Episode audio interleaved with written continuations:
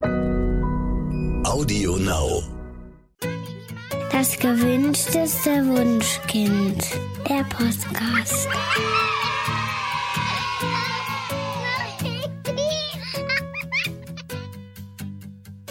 Hallo und herzlich willkommen zu Das gewünschteste Wunschkind, der Podcast. Heute mit Daniel Graf und Katja Seide. Heute haben wir uns auch wieder einen Studiogast eingeladen, beziehungsweise es ist ja gar kein Studiogast mehr, weil wir immer noch aus dem Homeoffice aufzeichnen. Ähm, bei uns zu Gast, ganz virtuell, ist Saskia Nichtsjahr. Sie ist Lehrerin an einer Grundschule, bloggt auf Liniert Kariert und ist auch ganz viel auf Instagram und Twitter unterwegs. Hallo und herzlich willkommen, Saskia. Hallo, da bin ich. Ja, wir freuen uns sehr, dass du bei uns bist. Ähm, ähm, das Thema Schule ist bei, bei ganz vielen Eltern ähm, mit sehr großer Angst behaftet. Also viele machen sich schon im Vorfeld viele Gedanken, ähm, dass sie ihre Kinder ja bisher ganz, ganz zuverlässig bedürfnisorientiert begleiten konnten. Aber die Schule ist dann so, so ein ganz großes Wagnis, wo viele Eltern nicht wissen, was auf sie zukommt und sich verständlicherweise auch Sorgen machen. Ähm, Katja und du, ihr schreibt ja momentan an einem gemeinsamen Buch. Ähm, Katja, magst du ganz kurz ein bisschen was darüber erzählen? Äh, ja, naja, ich, die meisten äh, der ZuhörerInnen werden das schon wissen. Ähm, das ist sozusagen ähm, das, unser gemeinsames Buch. Äh, da geht es um ähm, die bedürfnis- und beziehungsorientiert aufgewachsenen Kinder, die jetzt in die Schule kommen ähm, und ähm, welche Probleme es geben kann oder auch nicht geben kann. Ähm, äh, Sassi hat nämlich festgestellt in der Praxis, dass äh, die bedürfnisorientiert aufgewachsenen Kinder überhaupt kein Problem darstellen. Ähm, und äh, Sassi schreibt sozusagen den praktischen Teil ähm, des Buches. Ähm, da wird sie eben Praxistipps ähm, den LehrerInnen äh, geben, wie man bedürfnisorientiert mit der gesamten Klasse sozusagen Regeln einführen kann oder auch Rituale, äh, wie man nicht bestrafen muss, sondern wie man in Beziehung kommt mit Kindern ähm, und auch wie man äh, ins Gespräch kommt mit Eltern. Und ähm, ich werde sozusagen den theoretischen Teil drumherum erzählen, was das Problem ist, dass es sozusagen einen Clash im Moment gibt von der alten Autorität, die äh, LehrerInnen ähm, äh, noch noch selber als die heutigen LehrerInnen heute noch selber als Kind ähm, erlebt haben, also dass sozusagen der Lehrer oder die Lehrerin eben die Autoritätsperson war, der man nicht widersprechen durfte. Und dass sie das auch in ihrer Ausbildung noch so gelernt haben, aber dass die Kinder, ähm, die heute in die Schule kommen, das eben nicht mehr ähm, so vorgeführt bekommen in ihrer Kindheit. Ähm, und dass es da irgendwie ein Problem gibt. Und ähm, es häufig also manchmal ähm, LehrerInnen gibt, die sagen, die heutige Erziehung ist, ist nicht so ganz super und sie würden sich wünschen, dass die Kinder wieder besser hören und äh, einfach mal das machen, was, was sie sagen als LehrerInnen. Genau. Ja, so ungefähr. Ja also äh, Sassi, willst du auch noch was dazu sagen? nee, dem ist tatsächlich nichts hinzuzufügen. Ne? Also ähm, war genau, also es geht genau um diesen Kernpunkt, ne? wie einfach bedürfnisorientierte Schule ähm, laufen kann und warum das so wertvoll und ähm, warum es auch so eine große Entlastung für Lehrkräfte ist, äh, so zu arbeiten ähm, und warum es sich lohnen kann, sich diesem Konzept zu öffnen. Also ich warte sehr, sehr sehnsüchtig auf dieses Buch, weil äh, ich, ich an dieser Stelle vor allem als Mutter fungiere, die genau dieses Problem hat, nämlich ähm, ja ein sehr bedürfnisorientiert erzogenes Kind traf in der Grundschule auf eine doch sehr, sehr, sehr jetzt versuche ich es mal freundlich auszudrücken, konservative Lehrerin. Sagen wir es mal so. Und da gibt's immer ganz, ganz viele Schnittstellen, die mich wirklich zum Haare raufen bringen. Ähm, ja, deswegen bin ich da wirklich sehr leidgeprüft. Aber wir haben auch andere Eltern mal im Vorfeld gefragt, was sind denn so die Probleme in Bezug auf die Schule, ähm, die euch so belasten? Und haben ähm, ganz, ganz viele Fragen gesammelt, die wir jetzt gerne mit Saskia besprechen wollen. Genau. Saskia, ähm, die meisten Eltern haben keine so schöne Erinnerung an ihre Schulzeit. Sie erinnern sich so an fiese Mitschülerinnen, an ganz ungerechte Lehrkräfte oder äh, ganz blöde Schulfächer und haben dann natürlich verständlicherweise Angst, ähm, dass ihrem Kind Ähnliches bevorstehen könnte.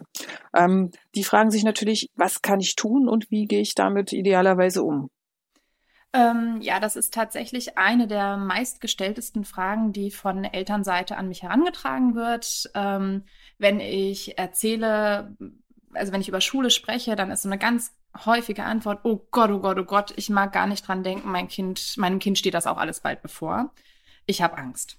Und es ist ja so, wir sind einfach keine unbeschriebenen äh, Blätter, was das Schulleben angeht. Wir haben das alle selber durch und tatsächlich oft mit, naja, nicht unbedingt immer nur so positiven Erinnerungen. Ne? Ähm, das Schulsystem birgt ja doch genügend Hürden, als dass man da irgendwie echt Stolpersteine hatte. Und ähm, im Grunde genommen kann man da so drei, finde ich mal so drei Gedanken sehr, sehr hilfreich. Der erste kommt ähm, hier ein kleiner intimer Einblick von der Therapeutin meines Sohnes.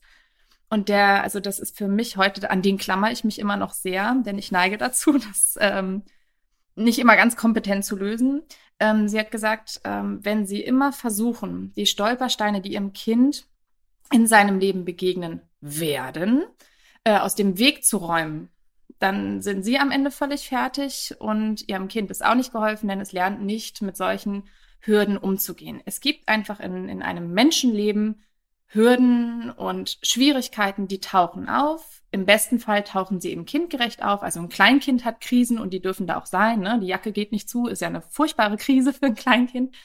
Ähm, und so gehören auch ähm, schulische Hürden dazu und sind im besten Fall so moderat, dass ein Kind die gut lösen kann. Wenn ich jetzt also nie solche Schwierigkeiten zulasse und immer denke, oh, wie kann ich das alles aus dem Weg räumen, wie kann ich das alles weghalten, ähm, dann ähm, nehme ich meinem Kind ganz wichtige Lernchancen. Und sie hat gesagt, möglichst früh ähm, Problemen auch mal positiv zu begegnen und zu sagen, okay, solange die sich in einem kindgerechten Rahmen bewegen, ähm, nehme ich die positiv an und sage, super, eine Lernchance. Ähm, ich kann jetzt mein Kind gerade in jungen Jahren noch sehr dabei unterstützen und ein Vorbild sein, wie man diese Hürden eben meistert.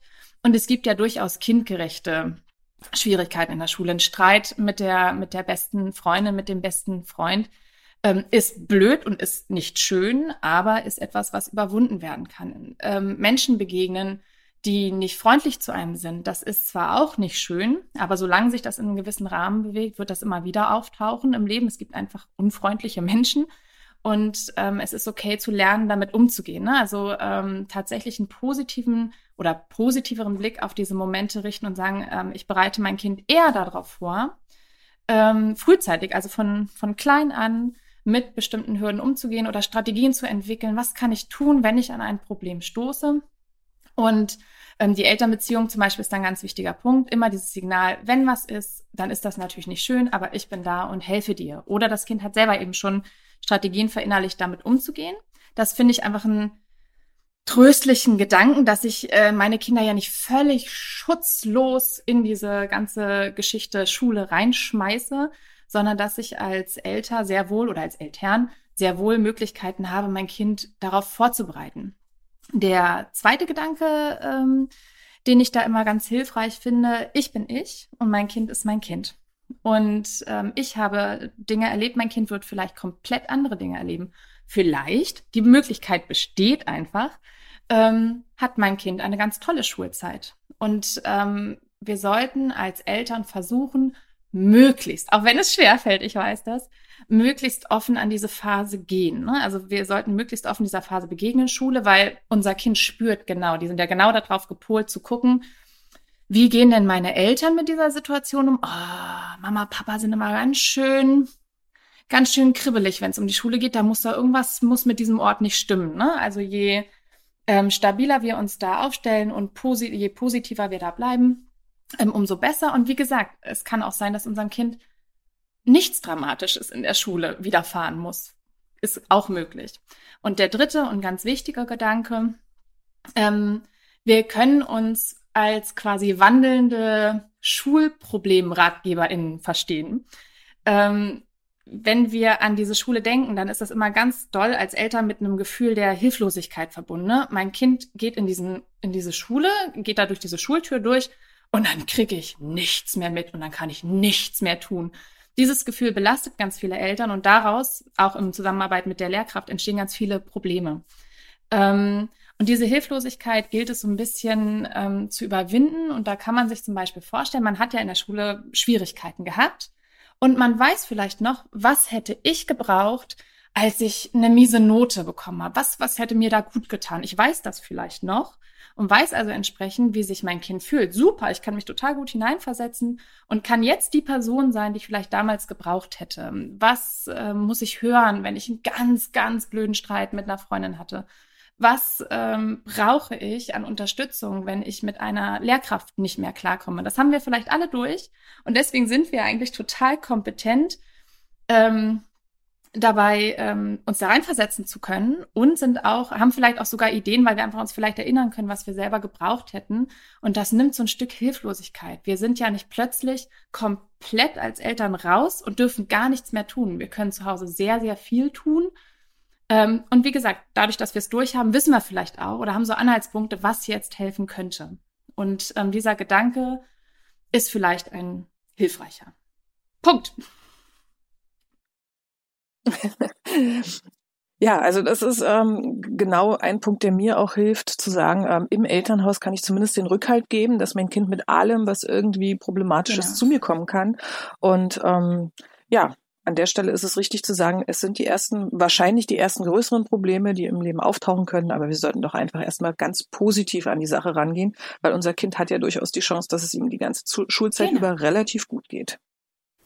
Nun kann es ja sein, dass ich ähm, als Elternteil aber trotzdem äh, Schwierigkeiten habe mit den Methoden der Lehrkraft. Ähm, also wenn die jetzt hm, meine Kinder in die Ecke stellt oder äh, vor allen anderen beschämt oder ähm, ausschließt, ähm, dass das Kind soll in, in einen anderen Raum und dort alleine sein oder so. Mhm. Ähm, wie, wie würde ich das äh, als, als Elternteil ähm, so ansprechen, dass äh, die Lehrkraft da nicht gleich auf sozusagen Abwehr geht? Ja, das ist ein, ist ein ganz schwieriges ähm, Thema tatsächlich, denn ähm, Katja, du bist auch Lehrkraft und ähm, kennst sicherlich viele LehrerInnen. Ähm, wir sind ganz oft von vielen Seiten Zielscheibe. Ne? Wir sind es gewohnt, äh, kritisiert zu werden, ganz schnell ähm, irgendwie äh, so den Frust auffangen zu müssen aus eben sehr, sehr vielen Ecken. Und dementsprechend ist so die Grundhaltung einer Lehrkraft schnell so eine Abwehrhaltung. Das ist leider so ein, so ein Grundstanding, was ich auch immer wieder ähm, beobachte. Und das macht natürlich äh, so, sagen wir mal, schwierige Gespräche noch schwieriger. Ähm, mhm. ich, du hast jetzt gleich Dinge genannt, ähm, die auf jeden Fall äh, Gesprächsbedarf ähm, haben sozusagen. Ähm, ich, wenn es um diese Frage geht, wenn ich das gefragt werde, oh, ich finde irgendwie nicht alles so toll, was die Lehrkraft da macht, ähm, wie kann ich denn das ansprechen? Dann gehe ich mal noch mal kurz einen Schritt zurück, denn es gibt einen ganz großen Unterschied zwischen ich als Eltern habe ein Problem mit den Methoden der Lehrkraft oder mein Kind hat ein Problem mit den Methoden der Lehrkraft. Und da gibt mhm. es also manchmal schon wirklich Unterschiede. Ähm, ich kann, es kann sein, dass ich als, als Mama, als Papa sitze und sage, oh nee, das finde ich aber, das finde ich aber nicht so gut. Das würde ich aber irgendwie vielleicht anders lösen. Mein Kind hat aber vielleicht überhaupt kein Problem damit. Und dem, und ich merke ja auch, ob es meinem Kind damit so grundlegend gut geht oder ob es quasi nur nicht sensibilisiert ist für das, was da passiert. Ähm, und dann sollte man sich wirklich fragen, gehe ich jetzt in diesen Konflikt? Belaste ich die eh schon schwierige Lehrkraft-Eltern-Beziehung zusätzlich? ähm, belaste ich vielleicht auch damit die Beziehung zwischen, Lehrkraft, zwischen der Lehrkraft und meinem Kind? Oder ist es etwas, was ich vielleicht erstmal eine Weile beobachten kann und sagen kann, okay, ist jetzt halt nicht so mein Fall, finde ich jetzt nicht so toll, aber meinem Kind geht's damit gut. Vielleicht reicht das. Ne? Also manchmal fehlt Eltern ähm, tatsächlich dieser Blick ein bisschen. Und das ist so eine, so eine erste äh, Auswahl, die man treffen kann. Ist es für mein Kind überhaupt ein Problem? Sollte ich überhaupt aktiv werden oder kann ich das erstmal laufen lassen und beobachten? Der ganz klare Fall, ähm, weil man auf jeden Fall das Gespräch suchen sollte, ist, wenn das Kind von sich aus sehr klar signalisiert, da passiert was mit mir, was nicht in Ordnung ist oder worum, womit es mir nicht gut geht. Oder wenn ich als, ähm, als Eltern sehr genau sehe, als Eltern, da laufen eben so Sachen, wie Katja jetzt gerade ähm, genannt hat, in die Ecke stellen, wirklich deutliche Beschämungen, Ausschluss, ähm, dann ist es äh, durchaus gerechtfertigt, aktiv zu werden, ähm, auch als Signal für unsere Kinder, ähm, dass Probleme ernst genommen werden und auch, ähm, dass man versucht, die zu lösen. Und dann ist immer der erste Moment der die Kontaktaufnahme. Ich bitte um ein Gespräch. Und in der Regel macht man das, ähm, von beiden Seiten machen Lehrkräfte übrigens ganz oft genauso. Sagt man dann, oh, ich hätte äh, Gesprächsbedarf, äh, wann können wir denn mal einen Termin vereinbaren?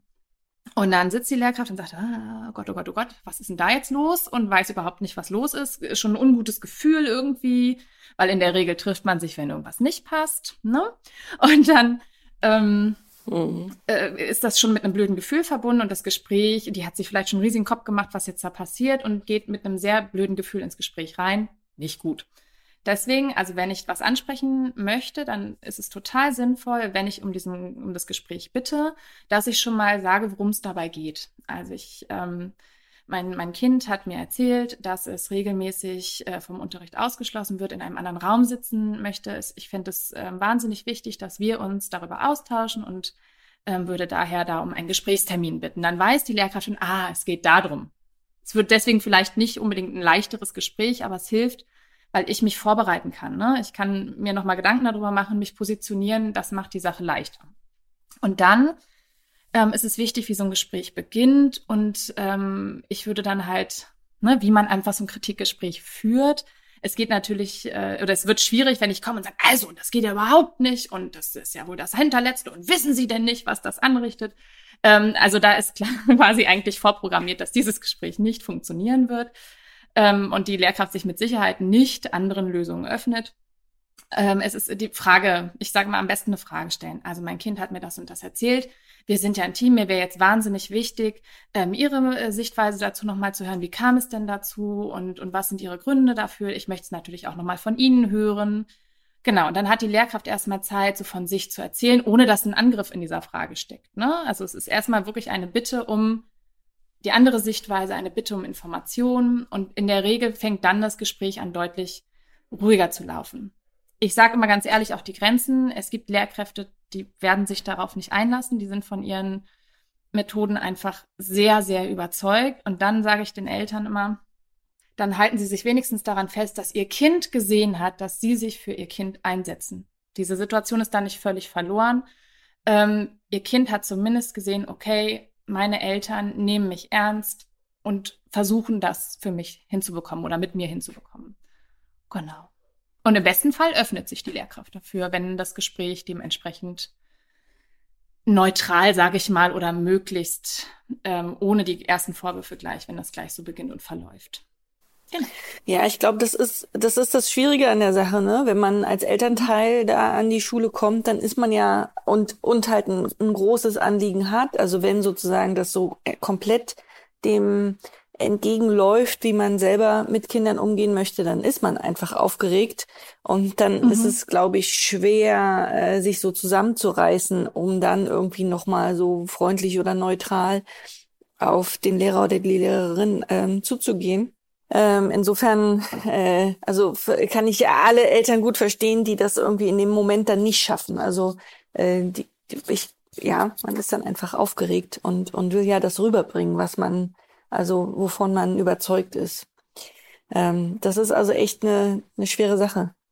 Ja ist es total ähm, darum, ähm, ne, ich habe jetzt auf Lehrkraft, also ich habe jetzt auf Elternseite geschaut, was können Eltern tun und wie sind die Chancen einfach höher. Ich verstehe, wenn das nicht funktioniert oder wenn das nicht so einfach ist, das so zu machen. Also deswegen ist so eine gute Vorbereitung auch von Elternseite auf dieses Gespräch eben ganz wichtig und einfach dieses Verständnis, ähm, dass wir permanent Kritik bekommen und dass es einfach ähm, ein heikles Thema ist. Natürlich sehe ich, und das ist so mein, mein das, was ich an, an Lehrkräfte weitergebe, wir sind die auf der professionellen Seite. Ne? Wir sind die mit der Profession, das ist unser Beruf und ich erwarte von Lehrkräften, so sehr ich verstehe, wie schwierig das ist, immer die Zielscheibe sein, zu sein und immer dieser Frustpuffer zu sein, ähm, müssen wir die sein, die lernen, das hinten anzustellen. Wir werden viel zu wenig darin begleitet. Ne? Wir kriegen wenig ähm, auch psychologische Unterstützung dabei, was für Therapeuten ja. innen eigentlich tatsächlich total ähm, klar ist, dass die gleichzeitig auch ähm, in, für, für sich begleitet werden und stabil gemacht werden. Das fehlt bei Lehrkräften, aber im Grunde genommen muss die Lehrkraft natürlich schaffen. Oh, ich merke, sie sind jetzt total wütend ähm, ich verstehe das, wenn es ums eigene Kind geht, aber wir wollen doch hier eine Lösung finden. Ähm, ich bitte Sie, ne, ähm, ein, dass wir einfach eine andere, ähm, einen anderen Umgang miteinander finden.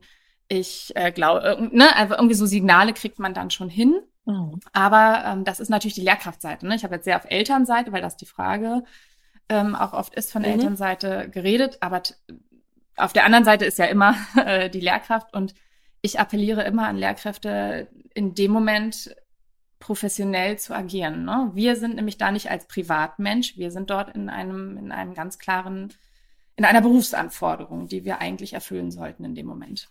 Ja, Sassi, idealerweise führt das Gespräch dazu, dass sich die Situation entspannt, aber mhm. äh, manchmal kann es ja auch passieren, ähm, dass Kinder dauerhaft ein Problem haben und ähm, tatsächlich nicht mehr zur Schule gehen wollen. Also es gibt ja Kinder, berichten Eltern, die fast jeden Morgen weinen, ähm, wenn sie zur Schule gehen. Die Eltern überlegen dann immer, wenn sie die Möglichkeit haben, soll ich es zu Hause lassen oder nicht? Ähm, ja, was empfiehlst du da? Oh ja, ganz, ganz, ganz schwieriges Thema, ähm, an dem, also das sind halt so die Probleme, auf die wir auch als Lehrkräfte überhaupt nicht vorbereitet werden. Ne? Ich kann so ein Arbeitsblatt fünffach differenzieren. Ähm, aber was ich mit, mit weinenden Kindern tue, ist, äh, sagt mir keiner. Ne? Das muss ich mir alles erarbeiten. Und im besten Fall habe ich schon so ein gewisses Setting und ähm, so gewisse Grundhaltungen, die mir dabei helfen. Und im schlechtesten Fall halt nicht, ne? Aber was mache ich denn als, als Elternteil, wenn mein Kind schon vor, vor, vor dem Schulweg weint quasi? Genau, also was ja, ähm, also es kann natürlich was wirklich sehr, sehr Ernstes auch dahinter stecken und dann muss man natürlich nochmal ganz individuell schauen. Ne? Also es kann wirklich sein, dass dort ganz massive Probleme mit anderen MitschülerInnen bestehen, dass wirklich massive ähm, Beschämungen seitens der Lehrkraft passieren. Das Kind hat vielleicht auch, ähm, weiß ich nicht, ähm, mit ähm, bestimmten Fächern Probleme. Das, also es können wirklich massive Probleme dahinter stehen, aber tatsächlich, so meine Erfahrung, ist es in den meisten Fällen nichts Massives. Und ähm, der Wechsel, also es ist ja ein Wechsel von zu Hause in die Schule und das ist ein Übergang. Und tatsächlich sind in unserem Leben und vor allen Dingen im Schulalltag ähm, Übergänge so ein ganz, ganz großer Knackpunkt. Und in der Kita ist es so, dass dieser Übergang von ich, ähm, gerade wenn es am Anfang der Schulzeit wäre jetzt, also am Anfang der Kita-Zeit, dann wird das ja mit einer gewissen Eingewöhnung verbunden. Ne? Das fehlt ja schulisch zum Beispiel komplett. Ich glaube, ich weiß nicht, ob das bei euch so ist, aber viele Eltern kennen ja, die. Das geht sofort wir, los. wir müssen leider draußen bleiben Schilder, ne? Also die, diese diese Hundeparkplatzschilder für Eltern, genau. ne? Ja, furchtbar. genau. Und ähm, ja, das ist, ähm, also Schulen, in, in Schulen, ich weiß nicht, warum das sich so entwickelt hat. Ich habe recherchiere, aber ich finde keinen Punkt, warum sich so entwickelt hat, dass äh, die Eingewöhnungs-, also eine sanfte Eingewöhnung quasi im Kindergarten noch klar ist, aber diese sechs Wochen später, nein. Da sind die dann so weit, da können die das alleine. Wenn sich eine ähm, sechs Jahre, sechs also Jahre ich würde später. auf jeden Fall das Gespräch mit der Lehrkraft suchen, in der Hoffnung, dass es eine Lehrkraft ist, die sich darauf einlässt, dass das Kind einfach etwas sanfter begleitet wird wenn das, ähm, ne, also dass die Mama mit und der Papa mit reinkommen können zum Klassenzimmer ähm, und sich dort in Ruhe verabschieden können, ne, dass einfach eine möglichst lange Begleitung in dieser Übergangsphase ist. Ähm, wenn das aber alles nicht der Fall ist und ich weiß, dass es an Schulen schwierig ist, an manchen, dann können Eltern sehr wohl was tun. Man muss sich mal vorstellen, ein Übergang ist ja ein Bruch. Da wechselt es von einer Seite in die andere. Und eine Strategie, die es da gibt, ist, in diesem Umbruch etwas Konstantes zu schaffen in der Eingewöhnungsphase ist das zum Beispiel das Elternteil, ähm, das über diesen Bruch hinwegführt, sozusagen. Das ist halt schulisch oft nicht mehr möglich. Da kann das dann in ein, einen Stellvertreter übernehmen. Ein Kuscheltier zum Beispiel. Ein, weiß ich nicht, irgendein Spielzeug, irgendein Brief, der mitgegeben wird, irgendein Glücksstein, den die Mama in die Hand gibt oder der Papa in die Hand gibt. Ähm, und dann geht das Kind damit. Ne? Also irgendeine Konstante, die man schafft in diesem Umbruch. Ne? Und wenn man es als Elternteil nicht darf, weil die Schule das nicht ähm, genehmigt, dann versucht man Stellvertreter zu finden. Die kann man auch mit dem Kind irgendwie aussuchen. Ne? Das ist eine ganz gute Möglichkeit. Und ähm, Übergänge sind für Kinder ganz kritische Punkte, weil die mit ganz viel Unsicherheit verbunden sind. Ne? Also es ist einfach ein unsicherer, loser Moment sozusagen. Und man kann den zum Beispiel dadurch etwas sicherer machen, dass man dem Kind ein bisschen Kontrolle zurückgibt. Also zum Beispiel, du, ich ähm, darf leider nicht mit ins Schulgebäude, das ist hier leider die Regel. Ähm, aber ich kann bis hierhin gehen und das mache ich auch. Und ich warte hier. Du kannst schon mal reingehen. Und wenn du wenn du merkst, du bist bereit und du schaffst es, dann gibst du mir ein Geheimzeichen und erst dann gehe ich. So lange bleibe ich hier stehen und du kannst mich sehen. Ne? Also, dass man dem Kind so ein bisschen das Gefühl zurückgibt, okay, ich bin jetzt nicht mehr völlig dieser Mama geht weg, Papa geht weg Situationen ausgeliefert, sondern ähm, mein, meine Eltern oder mein Elternteil wartet dort und ich kann immer noch mal mich umgucken und noch mal zurückgucken und ich gebe das Zeichen, wann Papa oder Mama gehen dürfen. Ne? Also das sind so Möglichkeiten tatsächlich. Und ähm, auch so Übergänge, je mehr Sicherheiten es in so einem Übergang gibt, also morgens zu Hause schon immer sehr sichere An Abläufe. Vielleicht braucht ein Kind morgens nochmal, ähm, ich weiß nicht, das, ob das sich machen lässt, aber nochmal intensive Mama-Papa-Zeit. Vielleicht kann man das so ein bisschen einplanen, dass man morgens nochmal Zeit hat für 15 Minuten Buch lesen zum Beispiel, dass einfach der Akku möglichst aufgetankt ist. Ne? Es gibt so ganz viele kleine Schräubchen, die man drehen kann. Und ich, so ist meine Erfahrung, wenn man das eben macht, ich meine, ich lasse die Eltern natürlich kommen, ähm, das erleichtert mir ganz viel, aber da habe ich schon festgestellt, dass das in den meisten Fällen die Sache löst. Also nicht sofort, manchmal braucht das so ein paar Tage. Ne? Eingewöhnung ist halt einfach nicht abrupt, sondern ist ein Prozess. Ähm, und in den aller, allerwenigsten Fällen ist das wirklich auf massive Dinge zurückzuführen. Und dann muss man sowieso ganz was anderes gucken, weil dann geht es nicht um diesen Übergang, dann geht's ja, und dann müssen ja ganz andere Dinge gelöst werden. Ja. Aber wenn es um diesen Übergangsmoment geht und die damit verbundenen Unsicherheiten, dann helfen oft solche Dinge. Okay. Ähm, ähm, dann gibt's ja noch so, einen so einen großen Punkt, mit dem sehr, sehr, sehr viele Eltern äh, zu tun haben. Ähm, das sind die Hausaufgaben. Also mhm. mhm. ähm, wenn es, wenn die Schule Hausaufgaben vergibt, ähm, dann ist es häufig so, dass ähm, Hausaufgaben ein täglicher Kampf sind, ähm, der, also die äh, eben die, die, die Beziehung zwischen Eltern und Kind irgendwie total verpestet und die Eltern haben das Gefühl, die müssen der verlängerte Arm der Schule sein und da Dinge durchdrücken, die sie eigentlich nicht selber ähm, machen würden. Aber sie müssen jetzt, weil das ja Schule ist und Schule ist Pflicht und die Lehrerin oder der Lehrer sagt auch immer, ähm, dass sie keine guten Eltern sind, wenn sie, wenn sie diese Hausaufgaben, wenn das Kind diese Hausaufgaben nicht macht. Ähm, was kann man da tun, um diesen, naja, also die, diesem Druck sozusagen irgendwie, ich weiß nicht, standzuhalten oder, oder einfach das, wie kann man denn ein Kind dazu bringen, Hausaufgaben zu machen? Oder kann man das nicht?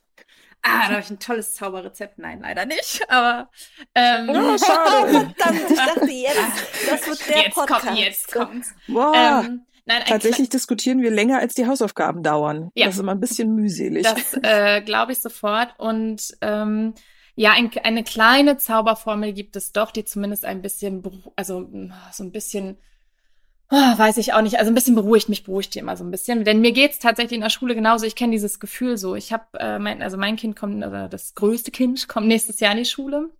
Mal gucken, was dann, also wie ich dann rede, aber ich kenne ja die Situation sogar als Lehrkraft. Ich muss meinen Kindern so viele Dinge ähm, antun, hätte ich jetzt fast gesagt, oder so viele Dinge abverlangen, die ich persönlich nie äh, machen würde. Ne? Das Schulsystem fordert von mir, dass ich ähm, mit Noten um mich schmeiße. Ne? Muss ich tun, finde ich blöd, kann ich aber nicht raus. Ne? Also ich bin auch ganz oft in dieser Situation. Und äh, auf einer Fortbildung hat mir mal jemand äh, gesagt, eine ganz tolle Professorin, hat gesagt, ähm, ja, da kommen wir alle nicht raus. Wir müssen alle mal Dinge von Menschen verlangen, wo wir sagen würden, oh, pff, oh, ist jetzt nie so das Beste. Aber wir haben immer die Chance, trotzdem in Beziehung zu bleiben. Und das ähm, ist ein ganz guter Leitsatz. Ich, ähm, wenn ich meinen Kindern so Dinge abverlangen muss in der Schule, dann ist, ist es so, dass ich ganz oft dann sage, ne, dann kommt natürlich ein, äh, kein Bock, will ich nicht, ne, dann geht die Stunde schon so los. Ganz genau. Und ich sitze dann, ich dachte, was ist denn das hier? Und muss aber und wir machen jetzt gefälligst, ähm, sondern ich sitze da und sage, ach, ich verstehe euch so. Ich kann, ich hätte auch keine Lust da drauf. Ne? Und ich finde es auch eigentlich gar nicht toll, dass wir es machen müssen, aber wisst ihr, manchmal muss man leider wirklich. Ne? Und jetzt müssen wir mal gucken, wie wir da möglichst gut durchkommen. Also, was können wir machen, damit das wenigstens halbwegs schön wird? Ähm, und dann ist zwar der Moment und das, was ich verlangen muss, nicht gut, aber ich erhalte die Beziehung aufrecht. Ne? Also ich, ich zeige Verständnis dafür. Ich sag, Oh ja, weiß ich, verstehe ich total. Ähm, ich versuche ein Stück weit Gestaltung und also Gestaltung ähm, abzugeben, zu sagen, okay, ist jetzt nicht so toll, aber gibt's irgendwas, wie wir es wenigstens ein bisschen schöner machen können? Und allein dieses Gefühl, ach, wir können da jetzt doch noch so ein bisschen was dran, also wir können ein bisschen mitentscheiden, wir können das ein bisschen gestalten, hilft schon, um diese kompletten Abwehrhaltungsgefühle, ne? dieses, oh, ich will aber nicht, ähm, das so ein bisschen ähm, runterzukochen. Wieder runterzubringen. Ähm, und genau das Gleiche kann man zu Hause auch tun. Ne? Dieses, oh, jetzt geht der Kampf schon wieder los. Ne? Müssen wir das jeden Tag durchkauen? Äh, also ähm, wenn das dann so, also das strudelt sich dann sehr schnell, aber wenn das Kind ähm, zu Hause sitzt und sagt, ich will jetzt nicht, ähm, dann kann man verschiedene Sachen, also erstmal Verständnis zeigen, sagen, oh ja, weißt du, ich fand Hausaufgaben früher auch nicht so toll, ich kann das verstehen. Man möchte sich eigentlich auch mal ausruhen. Jetzt müssen wir es aber ein bisschen machen. Ähm, würde es dir denn helfen, wenn wir das erst in einer Stunde machen? Wenn wir jetzt erstmal was Schönes machen oder du, du für dich irgendwas Schönes machst und dann gucken wir nochmal in einer Stunde, dass es so einen klaren Zeitrahmen hat. Ähm, allein dieses, ich biete dir jetzt was anderes an, kann manchmal schon helfen. Oder zu sagen, ja, boah, ich muss heute auch noch eine ganz wichtige E-Mail schreiben. Ich habe eigentlich auch keine Lust drauf. Aber vielleicht machen wir das jetzt beides. Ich mache mein, meine, meine blöde Sache fertig und du machst die Hausaufgaben und danach machen wir was richtig Schönes. Oder man gestaltet die Situation nochmal schön. Ne? Wenn ich meine Steuer machen muss, rucks, ähm, dann ist so dieses, dann stelle ich mir was Leckeres hin, dann mache ich mir noch einen Kaffee dazu, um diese Situation wenigstens halbwegs erträglich zu machen. Ähm, und das kann man natürlich auch machen, ne? so als Ritual. Naja, ist jetzt nicht so schön, aber hilft ein ganz, ganz leckerer Kakao dabei, ne, dann äh, kann man das tun.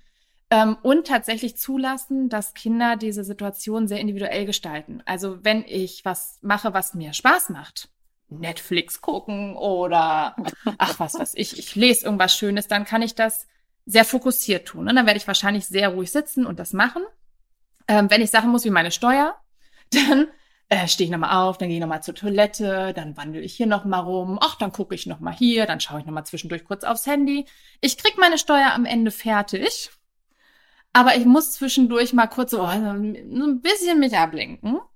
Ähm, wir sagen ganz oft bei Kindern, wir ziehen das jetzt mal durch und dann hast du es geschafft. Mhm. Bei manchen Kindern kann das helfen. Man muss einfach so ein bisschen gucken. Aber durchaus zulassen, wenn das Kind dann halt zwei, dreimal zur Toilette geht zwischendurch. Oder dann doch mal kurz nach zehn Minuten irgendwie in so ein Buch rumblättert oder das Playmobil nochmal rausholt und dann weitermacht. Ne? Man, also es ist, glaube ich, als Eltern manchmal schwer auszuhalten und man denkt so, oh, mach doch jetzt einfach und dann sind wir durch. Ähm, aber tatsächlich sind das Regulierungsstrategien, ähm, die man, solange am Ende das Ergebnis passt, zulassen kann und solange es in den Tagesablauf passt. Ich weiß, es geht nicht immer alles, darum geht's auch nicht. Aber es sind einfach so Beispiele für kleine Stellschrauben, ähm, um diese Situation irgendwie in den Griff zu kriegen. Und wenn es gar nicht geht zu Hause, immer den Kontakt zur Lehrkraft suchen und wirklich ehrlich berichten, wir kommen mir zu Hause völlig an unsere Grenzen.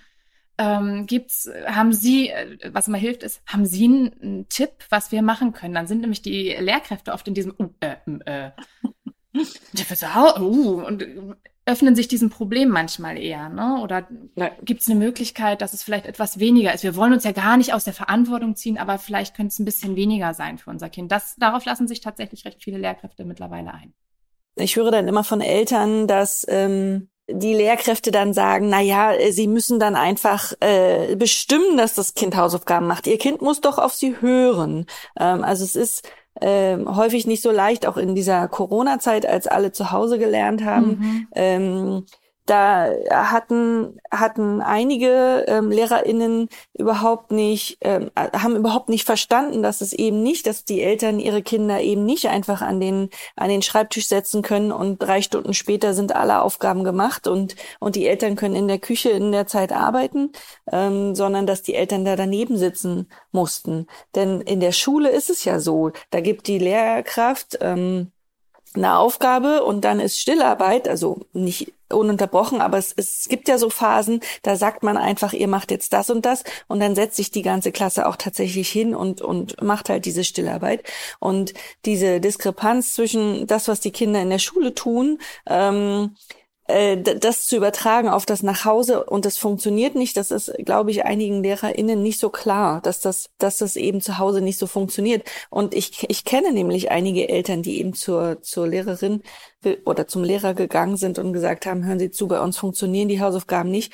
Und die Lehrerin oder der Lehrer dann einfach gesagt hat, na ja, Sie müssen sich halt durchsetzen. Mhm. Und mhm. ähm, das finde ich so schade. Ja. Ähm, dass, dass eben dieses Verständnis nicht da ist. Dafür schreiben wir ja unser Buch, ne? genau, damit dieses Verständnis sich so ein bisschen verbreitet. Ähm, tatsächlich ähm, habe ich, also die Frage hatte ich auch ganz oft, oh, die Lehrkraft hat gesagt, die müssen sich dann, müssen sie einfach mal sagen, das Kind soll sich jetzt hinsetzen. Und dann habe ich gesagt, fragen Sie bitte, also frag mal das nächste Mal die Lehrkraft oder nochmal eine Rückfrage, wie kriegen Sie das denn in der Klasse hin, dass dann immer alle Kinder arbeiten? Denn äh, bei mir klappt das, also das ist nicht unbedingt so, dass ich sage, jetzt geht's los und dann geht's auch los. Also es gibt diese ähm, seltenen Momente, wo, das, wo man denkt, so, oh, oh, das hat jetzt aber geflutscht. Ähm, aber tatsächlich ähm, sind viele Lehrkräfte ja damit konfrontiert, dass eben nicht jedes Kind sich sofort dahinsetzt und das macht, ne? Und das hilft. Man muss es ja auch nicht so gönnerhaft quasi fragen, aber wirklich so dieses, okay, ähm, wie bekommen Sie das denn in der Klasse hin, dass äh, mein Kind die Aufgaben da richtig gut macht? Vielleicht äh, kriege ich ja da noch irgendwas raus dann sozusagen. Und tatsächlich äh, hatte ich die Rückmeldung, dass bei ein paar ähm, Eltern die Frage total geholfen hat, ähm, weil man dann darüber ins Gespräch kam, dass es sehr wohl Schwierigkeiten gibt, die auftauchen und dass Lehrkräfte das auch sehr wohl kennen, dass es Schwierigkeiten gibt und dass nicht immer einfach sofort alles funktioniert und dass Kinder das nicht einfach alles tun, nur weil man sagt, sie sollen das jetzt tun. Es wird immer Lehrkräfte geben, die sich dafür nicht öffnen. Die Grenze wird es immer, immer, immer geben. Ähm, wie gesagt, das sind immer so Impulse und es lohnt sich, das einfach auszuprobieren. Und am Ende der tröstende Gedanke, wenn ich es nicht schaffe, mein, die Lehrkraft auf diese, meine Seite zu holen, wenn ich es nicht schaffe, ähm, mein Kind vor Hausaufgaben zu bewahren oder da irgendwie den Umfang zu reduzieren, dann versuche ich einfach so gut es geht, in der Situation in Beziehung zu bleiben und ähm, versuche auch so schwer das fällt, ich weiß das, ähm, da, das Verständnis zu zeigen. Allein das ist ein wichtiger Anknüpfung, dass man nicht sagt, so, aber du musst doch jetzt und das hat aber die Lehrerin gesagt, sondern dieses, ich verstehe, dass das für dich gerade Kacke ist. Allein dieser Satz rettet ein kleines bisschen was. Okay. Ich gucke immer auf, da, auf die kleinen Sachen, die man machen kann. Manchmal sind es wirklich nur kleine, wenn man Glück hat, ganz große. Ähm, aber da, ich versuche immer möglichst alle in so einer ah, nicht ganz so aussichtslosen Situation zurückzulassen. Okay. Und als aller, allerletztes Rettungsanker, also soweit ich weiß, äh, gibt es ja in den Bundesländern einzelne Regelungen ähm, zur Dauer der Hausaufgaben. Also ich kenne das ja. bei uns in Brandenburg so, dass in der ersten und zweiten Klasse ähm, die Hausaufgaben so angelegt sein sollen, dass maximal 30 Minuten am Tag ähm, genau. dafür aufgewendet mhm. werden. Ab der dritten Klasse sind es dann 45 Minuten. Und ähm, ich mache es tatsächlich so, dass wenn ich äh, eine Dreiviertelstunde da sitze, beziehungsweise 45 Minuten und länger und es wird ganz zäh, dann schreibe ich irgendwann auch einfach drunter, ähm, die Hausaufgabenzeit ist erreicht und mehr haben wir leider nicht geschafft. Ich weiß gar nicht, wisst ihr Ich weiß, Katja, in Berlin dürfen Hausaufgaben benotet werden. Das ist meines Wissens aber das einzige Bundesland. Das heißt also, ähm, in allen übrigen Bundesländern, nach meinem Wissen, darf es auch für die Hausaufgaben gar keine Noten geben. Das nimmt uns jetzt relativ viel Druck. Ja, das ist noch, also ähm, bei uns dürfen sie auch nicht benotet werden und in Bayern, da war ich ja vorher auf jeden Fall auch nicht. Ähm, was allerdings gerne passiert, ist, dass quasi nicht die Hausaufgaben selber benotet werden, sondern es gibt nach wie vor eben immer noch schwierige Lehrkräfte, die Dinge, die in den Hausaufgaben erarbeitet werden mussten, dann in so dezent in so Testsituationen packen. Ne? Aber das ist tatsächlich. Aber da frage ich dann immer, ähm, ja. Also nach meinem nach meinem Verständnis dienen ja die Hausaufgaben eigentlich dazu, das Wissen zu vertiefen. Das heißt, eigentlich dürfte ich mir ja gar keine neuen Inhalte erarbeiten dürfen, oder? Genau, aber so vertiefte Inhalte dürfen sind dann quasi so die, wie sagt man immer so, die, die Sternchenaufgaben, ne, die dann zur Eins führen. Ne? Das sind ja dann oft so, so, so Knackaufgaben, wo man dann so ein bisschen weiterdenken muss oder vertiefter denken muss. Und ähm, das sind ganz oft so Sachen, die mal als Hausaufgabe mitgegeben wurden. Ne? Also das passiert einfach, ist ähm, kann ja die blöde, blöden Sachen der Schulwelt auch nicht, ähm, auch nicht ganz verschweigen, das gibt es. Mhm. Aber wie du sagst, das ist auch total eine super Methode zu sagen, so, wir haben unseren Pflichtteil erfüllt. Wir haben die 30 Minuten voll, 45 Minuten. Das ist in jedem Bundesland echt ähnlich tatsächlich. Also bei uns sind es auch die 30 Minuten. Ähm, die sich, glaube ich, dann ausweiten, sogar bis zu einer Stunde in der vierten Klasse. Weiß ich nicht mehr so genau. Aber es gibt einfach dieses Limit auf jeden Fall. Und ich glaube auch wirklich in jedem Bundesland gibt es ein Limit. Und dass man dann halt sagt, so, wir haben unseren Pflichtteil erfüllt, ich unterschreibe das und dann ist gut. Ähm, das nehmen Lehrkräfte auch tatsächlich eher an. Hm. Noch ein kleiner Tipp am Rande von mir, was bei uns auch sehr gut geholfen hat, äh, war, dass ich immer geholfen habe.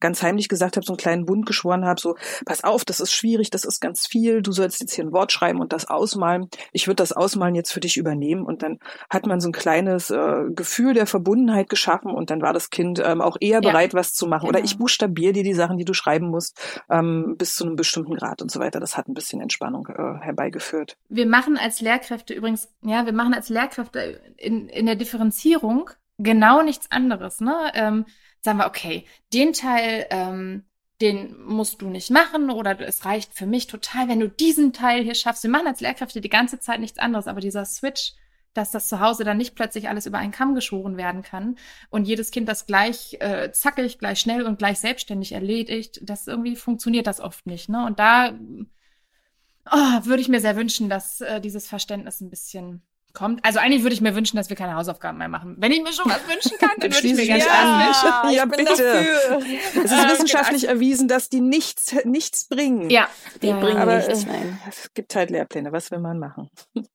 Ja, tatsächlich. Also ich, ich, ich gebe ja die Hoffnung nicht auf, ne, ähm, dass das irgendwann auch mal irgendwann. klar wird, tatsächlich. Ne? Aber gut, bis dahin müssen wir irgendwie gucken, wie wir ähm, das Boot über Wasser halten. Genau. Also in diesen ganzen äh, blöden Anforderungen, genau. Ja, mein Kind kommt nach Hause und hat eine Sechs bekommen und ist ja. bitterlich, bitterlich enttäuscht, weil es beim Hochsprung eben nicht geschafft hat, eine bestimmte Höhe zu überspringen. Ähm, ich habe zum Anfang meiner äh, der, der, Schulzeit meiner Kinder gesagt, ihr bekommt für jede Sechs, die ihr bekommt, äh, ein Eis von mir spendiert. Wurde ich immer erstmal so ein bisschen entsetzt angeguckt, so nach dem Motto, nee, dann machen die doch extra jetzt immer schlechte Leistungen, damit sie regelmäßig Eis kriegen. mir war aber relativ schnell klar, dass das nicht so ist. Tatsächlich, äh, mein großes Kind geht jetzt in die sechste Klasse, da habe ich noch nie ein Eis ausgeben müssen. Mhm. Ähm, das war aber damals ein Thema, glaube ich, was die Kinder sehr tiefenentspannt hat. Ähm, mhm. Ja, aber wie kann ich dann Kinder trotzdem noch unterstützen, fragen viele Eltern, ähm, ja, wenn sie Misserfolge in der Schule haben und ähm, das sich entsprechend auf ihr Befinden auswirkt. Ja, also letztendlich, ähm, du hast es ja schon anklingen lassen, ist natürlich irgendwie wichtig, dass ich als Eltern nicht erst ab Schulzeit, sondern möglichst natürlich von Anfang an ähm, deutlich zeige, es ist okay, wenn was nicht klappt. Es ist okay, wenn du einen schlechten Tag hast. Es ist okay, ähm, Stärken und, und auch Schwächen zu haben und die halt voll zu akzeptieren. Ne? Und ähm, auch mal ähm, Verhaltensweisen, die für mich als Eltern vielleicht schwierig sind, zumindest anzunehmen. Ne? Das heißt nicht, dass ich immer als, als Sonnenscheinchen da reagieren muss, aber einfach dieses, dieses Signal für Kinder, es ist, ich bin in Ordnung und Mama und Papa haben mich lieb, ganz egal, wie gut oder wie blöd irgendwas klappt. Ne? Und das ist natürlich eine Haltung, die man von Anfang an aufbauen kann. Und die wird einem gerade in solchen Situationen natürlich äh, zusätzlich dann helfen. Äh, ansonsten ist es genau so, ähm, man, ich, was ganz viele Eltern machen, dieses, ach, ist nicht so schlimm, ist, äh, kann mal passieren, ne? das erstmal gleich, man will das natürlich irgendwie gleich auffangen und trösten tatsächlich, ähm, ich bin ja auch die, die blöde Noten verteilen muss, ne? Und in der Regel ist so eine blöde Note sofort erstmal mit Tränen verbunden. Ne? Das tut oh. mir als sehr bedürfnisorientierte Lehrkraft natürlich in der Seele weh. Erstmal, weil ich von Noten nichts halte und auch noch machen muss. Und weil ich die Person bin, die dafür sorgt, dass dieses Kind da jetzt sitzt und weint. Ne? Mhm. Schrecklich ist das. Ähm, aber tatsächlich, also ich habe dann auch immer früher so, ach, es, komm, ist nicht so schlimm und ach, äh, denn das nächste Mal oder irgendwas, was man versucht, um, um aufzumuntern. Aber mittlerweile mache ich so, dass ich diesen Moment auch erstmal Raum gebe. Ja, also wenn jetzt ein Kind nach Hause kommt und wirklich traurig ist, dann ist es schlimm. Also zu, zu sagen dann, ach, komm, es, es ist nicht schlimm, ist kein Thema. Für das Kind ist das gerade richtig schlimm. Und diesen Moment kann man auch erstmal Raum gehen und sagen, ach Mensch, ne, tut mir leid und ach, ich verstehe, dass du traurig bist. Also erstmal dieses Gefühl muss jetzt erstmal raus und dann muss auch seinen Raum kriegen. Und dann kann man eben ähm, ja ganz individuell gucken und ähm, und trösten einfach, ne? Ähm, und klar signalisieren, signalisieren, ja, ne, ich verstehe, dass du traurig bist, ähm, aber ich weiß, was du alles Tolles kannst, ne? Ähm, oder man kann, also was ich immer mache, bevor ich, äh, wenn wir mit Noten anfangen in der dritten Klasse, bevor wir Noten bekommen, bringe ich immer mein schlimmstes Zeugnis mit. Dann gucken wir da einmal durch. Und dann sehen die Kinder, äh, Frau Nichtsjahr hatte in Mathe auf Zeugnis eine 5. Oh, wow. Und äh, Frau Nichtsjahr hatte den bemerkt, ja, Frau Nichtsjahr, ich bin ja wirklich Mathelehrerin mit Herzblut, hatte da eben eine 5 in Mathe, eine 5 in Physik und irgendwo hatte ich noch eine 5. Ich weiß schon gar nicht mehr, aber in Politik hatte ich eine 5. Ähm, genau, und dann steht auf diesem Zeugnis steht auch noch drauf, es war ein erstes Halbjahrszeugnis, äh, dass die Versetzung gefährdet war. Ne? Und dann, dann sage ich immer, guckt euch das mal an. Ne? Und die Kinder dann immer, um Gottes Willen. Ähm, ja, und dann habe ich gesagt, ja, und guck mal, ist da irgendwie was aus mir geworden, oder? ja. Und dann, und findet ihr, ich bin eine gute Mathelehrerin? Ja. Und dann sag ich, guck mal, ne? Also mhm. so ein Misserfolg ist total doof und eine doofe Note fühlt sich auch nicht schön an. Aber das ist ein kleiner Moment und der geht vorbei und dann am nächsten Tag hast du wieder die Chance zu zeigen, was du eben Tolles kannst. Ne? Und man kann auch mit einer 5 auf dem Zeugnis eine richtig spitzen Mathelehrerin werden. Ist überhaupt kein Problem. Und das entspannt tatsächlich ganz viel. Vielleicht kann man das auch für zu Hause übernehmen ähm, mal zu sagen, soll ich dir mal was zeigen? Komm mal mit. Vielleicht hat man noch so die alten Zeugnisse. Natürlich möglichst irgendwas Blödes, ne?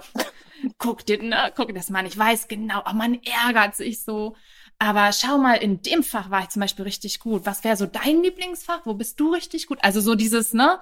Den Moment äh, der Trauer zulassen und dieses blöde Gefühl und danach positiv.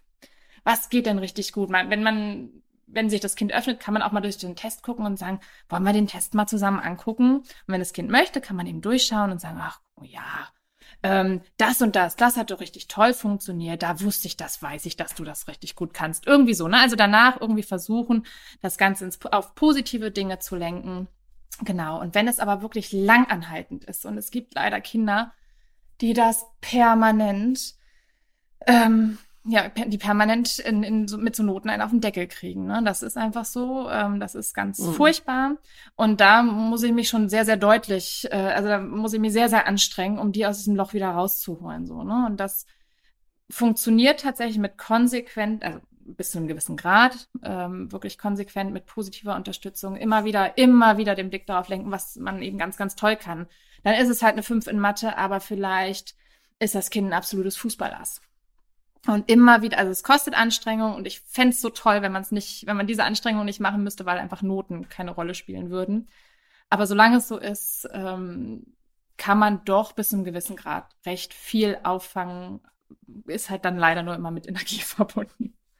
Äh, genau. Und ähm, ein, ein, großes Thema ist ja auch äh, das, das Mobbing. Also wir haben mhm. hier die Frage einer äh, einer Mutter, glaube ich. Äh, mein Kind wird in der Schule viel von den anderen Kindern geärgert. Wo, woran erkenne ich, ob das schon Mobbing ist?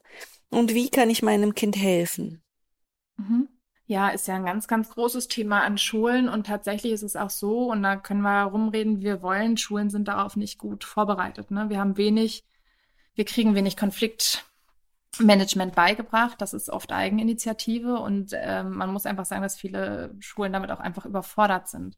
Und tatsächlich, ähm, Mobbing ist es dann, wenn es über einen längeren Zeitraum passiert. Also es gibt einen klaren Unterschied zwischen ähm, einem einzelnen Streit oder einer so einer Momentaufnahme in so, in, in so einem Konflikt oder wirklich lang anhalten. Also das heißt, es muss über einen gewissen Zeitraum gehen ähm, diese, äh, es muss permanent passieren und ähm, es hat auch mit einer gewissen Vorsätzlichkeit zu tun. Ne? Also wenn ich ähm, ein Konfliktgespräch oder einen Konflikt sonst habe, dann ist das oft so Affekt, gerade bei, also äh, auch bei jüngeren Kindern, dann sind das so Affektmomente. Bei Mobbing ist das schon wirklich, hat das System. Ne? Da ist dieses Systemische dabei. Es geht über einen längeren Zeitraum und es sind ähm, oft auch mehrere involviert. Es kann zwar so, so ein, zwei Kinder geben, die da so ein bisschen das Zepter in der Hand halten, aber es gibt dann immer eine gewisse Gruppe, die so vorsichtig mitmacht, um nicht selber irgendwie ins Radar zu kommen oder die sich eben komplett raushalten, obwohl sie wissen, dass es passiert. Mhm. Ähm, erkennen kann man das ähm, durchaus, besonders dann, wenn man eine gute Beziehung zu seinem Kind hat und immer wieder signalisiert, eben auch ganz so früh wie möglich, du kannst mit allem zu mir kommen, ähm, du darfst mir alles anvertrauen, ich bin an deiner Seite, ich helfe dir. Ähm, wenn man das hat, dann kann, hat man die Chance, dass das Kind einfach schon relativ frühzeitig einfach von sich erzählt, im besten Fall. Ansonsten sind es natürlich so Hinweise wie, ich möchte nicht mehr in die Schule, das Kind hat Bauchweh, das Kind, äh, man merkt vielleicht weniger Verabredung, das Kind zieht sich zurück, äh, wird stiller, man merkt so eine Wesensveränderung. Ne? Ähm, und wir Eltern, ich weiß, dass ganz viele Eltern immer Angst haben, oh Gott, was, wenn ich das übersehe? Wenn man eine gute Beziehung zu seinem Kind hat und sein Kind gut kennt, und das kennen wir Eltern, ähm, mhm. dann ähm, fällt uns sehr schnell auf, dass irgendetwas nicht stimmt. Wir wissen vielleicht nicht immer gleich, warum, wieso, weshalb, aber dass ein Kind sich verändert und dass da Dinge passieren, die nicht passen, das merken wir sehr schnell. Und wenn ich dann eben eine gute Beziehung habe, dann kann ich das Gespräch suchen und habe vielleicht recht schnell Erfolg und das Kind erzählt mir dann, was los ist. Ähm, Im besten Fall möglichst früh. Also selbst wenn, also wenn man als Eltern das Gefühl hat, hier stimmt was nicht, möglichst schnell. Nicht erstmal laufen lassen und gucken, denn ähm, je früher man ansetzt, in so einem, in, wenn sich so Mobbing entwickelt, das ist am Anfang, kriegt man noch relativ gut die Kurve, auch als Schule in der Zusammenarbeit. Je länger sowas andauert mhm. und je härter die Fronten und je eingeschliffener das schon ist, umso schwieriger für alle Beteiligten aus diesem Muster rauszukommen und umso härter auch manchmal schon die, die ähm, Schäden, die ähm, bei einem Kind da angerichtet wurden, ne? gerade so in der Psyche, im Selbstbewusstsein. Ähm, deswegen so früh wie möglich agieren, das ist immer ein ganz wichtiger Hinweis. Sofort, wenn man das Gefühl hat, da stimmt irgendwas nicht und ich gebe den Eltern die Sicherheit, man spürt das, man merkt das. Ähm, möglichst schnell agieren, nachfragen, das Gespräch suchen, das Kind fragen, was soll ich jetzt tun? Wenn das Kind sagt, weiß ich nicht, kann man sagen, ich könnte jetzt mit oder ich würde jetzt gerne mit deiner Lehrerin sprechen. Dann kommt vielleicht ein Nein, nein, nein, nein, nein, nein, nein, nein, nein. Ähm, ähm, aber wirklich klar machen, warum das jetzt so wichtig ist, ne? Und auch Sicherheit geben, ah, Frau oder Herr so und so, ähm, die helfen uns dabei. Es ist ganz wichtig, dass wir das machen. Ähm, dann natürlich zu Hause ähm, eine, eine geschützte Umgebung schaffen. Also möglichst aufpassen, dass das dann zu Hause dann ein möglichst sicherer Ort ist. Macht man meist eh oder es ist sowieso so aber dass das wenigstens so ein, ein ganz klarer Rückzugsraum am Tag ist, ne? wo das Kind auftanken kann, zur Ruhe kommen kann, feste Bezugspersonen hat, positive Erlebnisse hat, also auch mit positiven Erlebnissen ausgleichen, schöne Dinge tun. Ähm, und ganz, ganz dringend ähm, das Gespräch mit der, mit der Schule. Ähm, ich würde immer erst zur Klassenlehrkraft gehen und dann zur Schulleitung. Ich weiß, dass das manchmal übersprungen wird. Aber das ist oft schlecht für den Löseprozess. Also lieber die Lehrkraft ähm, erstmal involvieren und dann gucken oder später darum bitten, dass die Schulleitung mit dabei ist. Manchmal macht das die Lehrkraft von, selbst, äh, von sich aus auch und dann eben schauen, ähm, was, was möglich ist. Im besten Fall gibt es Sozialpädagoginnen oder Vertrauenslehrkräfte, Schulpsychologen an der Schule, die diesen Prozess ähm, mit unterstützen und ähm, dann muss man das oft sehr individuell klären. Das wichtige Signal ist aber, dass dieses Kind nicht mehr damit allein ist. Das ist ganz wichtig, dass es das nicht in sich hineinfresst, in so einer Schuldblase lebt, weil die glauben immer ganz oft, sie sind selber schuld daran, weil sie, ja, weil ich so aussehe, ist ja auch kein Wunder, das, ne, das darf nicht passieren. Mhm. Also ähm, okay. ganz, ganz schnell das Signal, nein, es ist nicht okay, was da mit dir passiert. Selbst wenn man nicht sofort das Ganze auflöst, aber dass dieses Kind so früh wie möglich das Signal bekommt, nein, das ist nicht richtig. Und ähm, da werde ich jetzt was machen oder wir. Okay, sehr gut. Ja, Sassi, ein weiteres äh, Problem, was, glaube ich, auch ganz, ganz viele Eltern kennen, ist, dass sich ihre Kinder nur schwer konzentrieren können. Gerade in der ersten Klasse ist einfach der Wechsel von, von Kita in die Schule so ein großer Umbruch. Ähm, ja, Stillsitzen fällt schwer und das Kind ähm, ja, hat wirklich Konzentrationsprobleme. Kann ich mhm. irgendwas machen, um, um das mit ihm zu üben? Ja, ist eine häufige Frage. Ähm, ich äh, selbst habe einen Sohn, der da in dem Bereich oh ganz, ja, ganz, ganz massive Schwierigkeiten hat. Ich kenne das Problem. Ähm, und tatsächlich ist es so, ähm, das hat mal der äh, Kinderarzt äh, Dr. Michael Hauch gesagt. Der hat das Buch geschrieben, Kindheit ist keine Krankheit, kann ich sehr empfehlen, ist sehr spannend, dass wir Kinder nur das beibringen können oder sie darin unterstützen können in ihrem Lernweg, wozu sie bereit sind. Alles andere ist abrichten. Oh. Das fand ich, ein, also an den Satz äh, denke ich sehr oft. Und ähm, Konzentrationsfähigkeit ist natürlich auch eine Persönlichkeitssache. Es gibt einfach Menschen, die können sich nicht so gut konzentrieren und die werden das auch, also man entwickelt sich da zwar so ein bisschen, aber es ist einfach so, ne, ist auch eine Typsache, aber auch ganz doll eine Entwicklungssache. Und drittens eine Sache ähm, des Inhalts. Also ich kann mich toll konzentrieren, wenn ich meine Lieblingsserie gucke, kann ich mich super konzentrieren, weil der ne, Stimulationsgehalt ist hoch, meine Motivation, das zu schauen, ist hoch. Wenn ich etwas mache, wenn ich schreibe, und zwar was Schönes schreibe, was mir Spaß macht, dann kann ich mich auch sehr gut konzentrieren. wenn ich, wieder Beispiel, meine Steuer machen muss, kann ich mich nicht so gut konzentrieren. Ne? Also dieses, ich habe noch nie ein Kind erlebt, das sich nicht konzentrieren kann. Es gibt nur Kinder, die brauchen dazu einen ganz hohen Stimulationsgehalt, die brauchen Begleitung bei der Konzentration und die sind sehr, sehr, sehr spezifisch, wenn es ums Konzentrieren geht. Ne? Aber ähm, mein Sohn zum Beispiel kann ähm, ein bisschen mit Begleitung ähm, sehr, sehr lange Pokémon-Karten studieren. Kann der stundenlang. Ohne zwischendurch 500 Mal aufs Klo zu rennen oder sich da abzulenken, hier abzulenken. Das kann der ganz toll. In anderen Dingen sieht es schwieriger aus. Also ähm, man kann es üben, ist immer schwierig, aber tatsächlich möglichst viele Anreize bieten, indem das Kind aufgrund eigener Motivation sich von sich aus gut konzentrieren kann und in diesen Flow kommen kann. Ähm, und das möglichst früh, das geht ne, mit Babys, mit Kleinkindern. Ähm, wenn man das zulässt und auch diesen Flow zulässt, wir neigen übrigens dazu, Kinder sehr oft da rauszureißen oder unser Alltag ähm, bedingt das. Ne? Wir haben einfach einen hektischen Alltag äh, heutzutage und diese Flow-Momente werden dadurch seltener. Ne? Dauernd muss das Kind aus diesem Moment rausgerissen werden und das ist natürlich nicht unbedingt zuträglich. Also so richtiges mit diesen tausend Konzentrationsspielen, ja, kann man machen. Wenn das Kind dann Spaß hat, ist das sicherlich auch nichts, was irgendwie schaden kann. Ähm, aber tatsächlich ähm, ist wichtig, wirklich ähm, auch das Kind in diese eigene, Kon also in diese natürliche Konzentration reinkommen zu lassen bei Dingen, die ihm Spaß machen, sozusagen. Ne? Das, das hilft. Und das Zweite, was einfach unterstützt, das ist auch für Lehrkräfte ein Hinweis, je klarer der Rahmen, Je klarer die Struktur, je klarer die Rituale, je klarer die Übergänge, umso weniger frisst das unsere Energie und Konzentration, umso klarer kann ich mich auf den Inhalt der jeweiligen Phase ähm, konzentrieren. Ne? Also wenn ich, wenn ich einfach genau weiß, ähm, was als nächstes kommt und was dann anliegt und wie der Wechsel sein wird, dann muss ich mir darum keine Gedanken machen und das ist schon mal ein Punkt, der mich nicht ablenkt. Ne? Also das sind, es gibt so, so Unterstützersachen.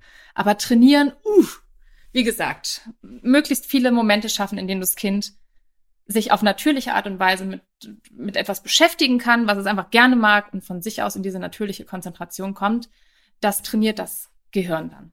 Ja, das ähm, stelle ich auch fest. Und das ist witzig, dass die Eltern ähm, häufig halt solche ähm, solche Dinge wie ähm, ich möchte mich mit meinen Pokémon-Karten be beschäftigen und wenn das Kind das über Stunden macht, da die Eltern eher nervös werden und sagen, ja jetzt mach doch mal was anderes und immer nicht ja, nur genau, immer die, genau. die und und äh, das aber eigentlich genau das Richtige ist. Also genau. das ist ja bei uns an der freien Schule auch so, ähm, dass in den ersten drei Jahren die Kinder ja eigentlich quasi die ununterbrochen spielen und ganz viele dieser Kinder spielen eben diese Kartenspiele, also Yu-Gi-Oh! Ja. und Pokémon und keine Ahnung, Ninjago.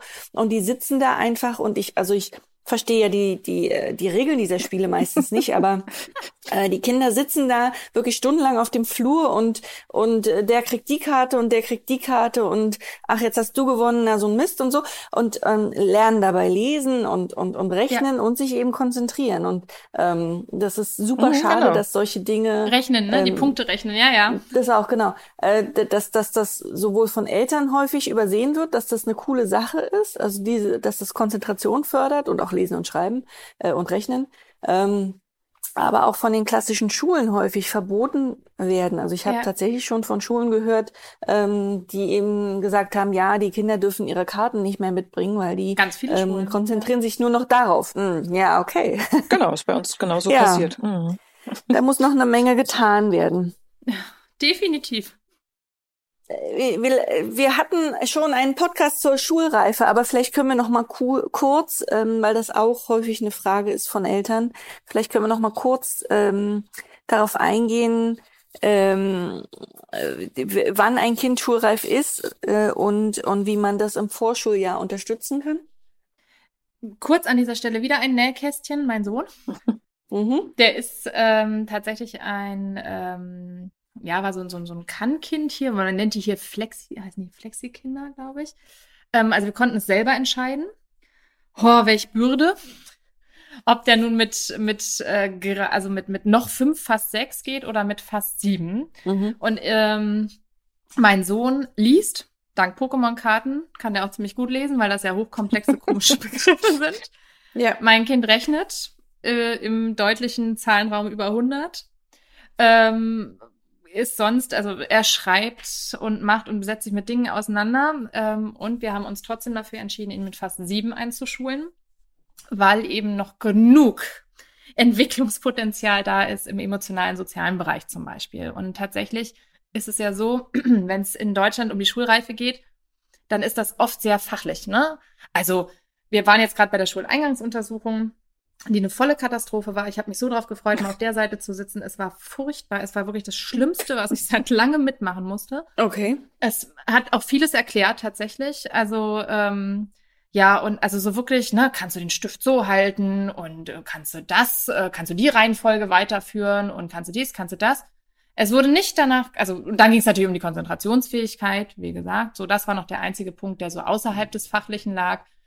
Aber es wurde nicht gefragt, wie gut ist mein Kind so in Gruppen integriert oder wie gut kommt er so mit Misserfolgen klar und ähm, wie ist er eigentlich so in der Interaktion mit seiner Schwester und freut er sich überhaupt auf die Schule und und und. Also das hat keine Rolle gespielt. Mhm. Und das sind aber tatsächlich die Punkte, die die wichtig sind. Und ähm, ja, das das das fachliche ist das eine oder die die kognitive Reife ist das eine und die ist auch nicht die ist nicht nichtig, aber die, die ist so in der, unter der Lupe so, ne? Das ist so das Merkmal, auf das so geschaut wird.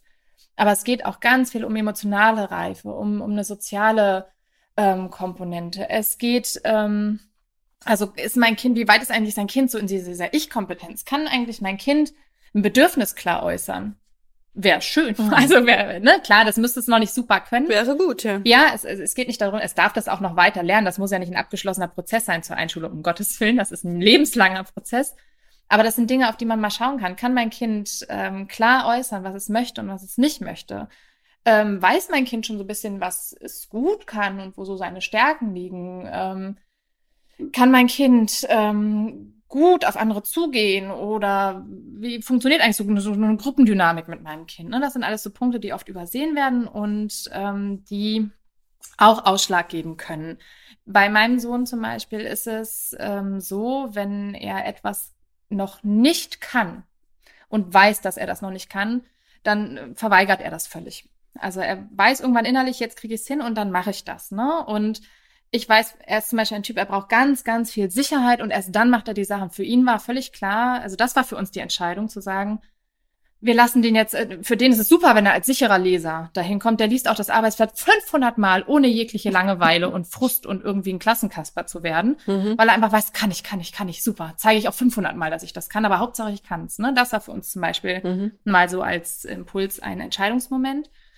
Und ähm, für die Eltern ist wichtig, positiv sein, positiv, also ganz, ganz positiv über die Schule sprechen, so schwer das fällt, aber nicht dem Kind signalisieren, oh, mit dem Ort ist aber irgendwas, ne, sondern wirklich immer so, ach, und hier, guck mal, das war meine Einschulung, ah, die Schultüte, ach Mensch, habe ich ganz vergessen, guck mal, was ist denn da drauf auf der Schultüte, sowas, ne, ähm, über die Lieblingslehrerin sprechen, über das Lieblingsfach sprechen, die anderen, äh, die anderen blöden Sachen mal schön ausklammern, sondern wirklich über diese Sachen sprechen den Schulweg regelmäßig abgehen, um Sicherheit zu schaffen. Ne? Ähm, solche Dinge kann man als, als Eltern gut, gut machen. Ähm, das 500. Vorschulheft muss nicht sein. Wenn ein Kind Spaß dran hat, bitte natürlich. Aber diese anderen Sachen, diese Sicherheitsaspekte und dieses Positivstimmen und Mut machen und äh, das ist einfach äh, was, was ganz, ganz wichtig ist. Sassi, Lass uns mal zum Abschluss nochmal über Schulformen sprechen. Also mhm. es wird ja immer mehr, beziehungsweise immer mehr Eltern machen sich Gedanken darüber, ob sie vielleicht doch eine Alternativschule wählen sollten. Was hältst du denn persönlich von Alternativschulen? Ja, also vom Konzept her ähm, ist natürlich an Alternativschulen, Montessori, freie Schulen, Waldorf, ähm, das Konzept schon von vornherein viel mehr auf Augenhöhe. Ne? Es geht um kindgerechteres Lernen ein Lernen, das der Lernpsychologie entspricht und dem, was wir da wissen. Das ist natürlich super und macht für die Lehrkräfte und äh, vor allem auch für die Kinder vieles, vieles leichter. Das ist natürlich toll. Ähm, ich habe immer ein kleines Aber. Am Ende steht und fällt es trotzdem auch oft mit Lehrkräften.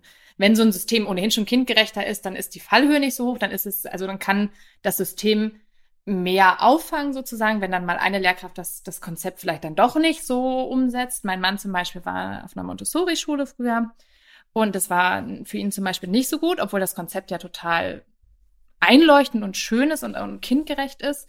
Aber er hat eine Lehrkraft, die das verstanden hat als, da habt ihr und nun mach mal. Mhm.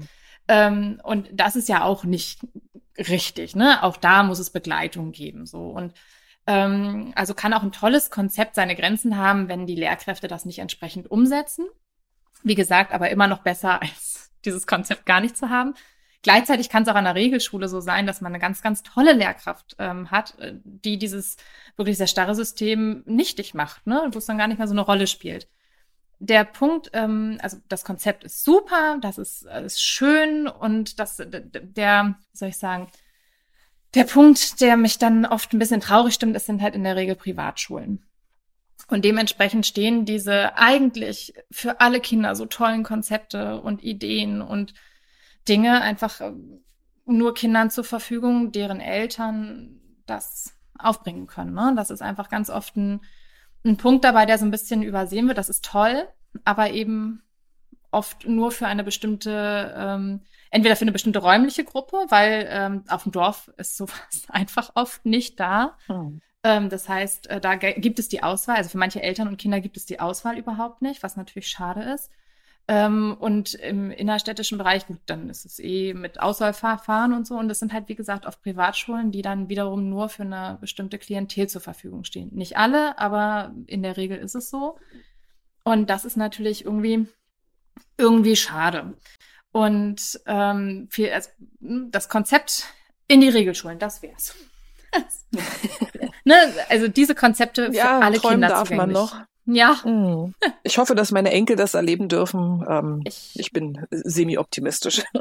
Ich äh, bin, ich bleibe, ich, ich weiß auch nicht warum. Ähm, vielleicht sage ich irgendwann mal in 20 Jahren nach, äh, aber irgendwie weiß ich nicht. Ich, es tut sich so viel, die Dinge ändern sich mittlerweile viel schneller und irgendwie habe ich den, also die Hoffnung noch nicht aufgegeben, dass das Schulsystem zumindest einen Hauch mitziehen wird. Genau, dann versuchen wir es einfach mal so, wie wir es empfehlen, mit Optimismus der Zukunft entgegenblicken.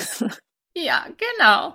Sassi, ganz herzlichen Dank, dass du heute bei uns warst. Ähm, Gerne. Ja, fand ich super spannend, die letzte Stunde, weil ähm, das ein Thema ist, was ich wahnsinnig interessant finde. Die Begleitung äh, von bedürfnisorientiert aufgewachsenen Kindern in der Schule. Ja, war, war für mich äh, auch sehr, sehr schön. Spannend, hat Spaß gemacht. Ja, dann bleibt mir nur noch zu sagen, ihr Lieben, wir hören uns wieder. Ja, äh, vielen Dank und. Genau, vielen Dank und wir hören uns in 14 Tagen. Macht's gut. Tschüss. Ja, tschüss. Tschüss. Das war der Podcast vom gewünschtesten Wunschkind.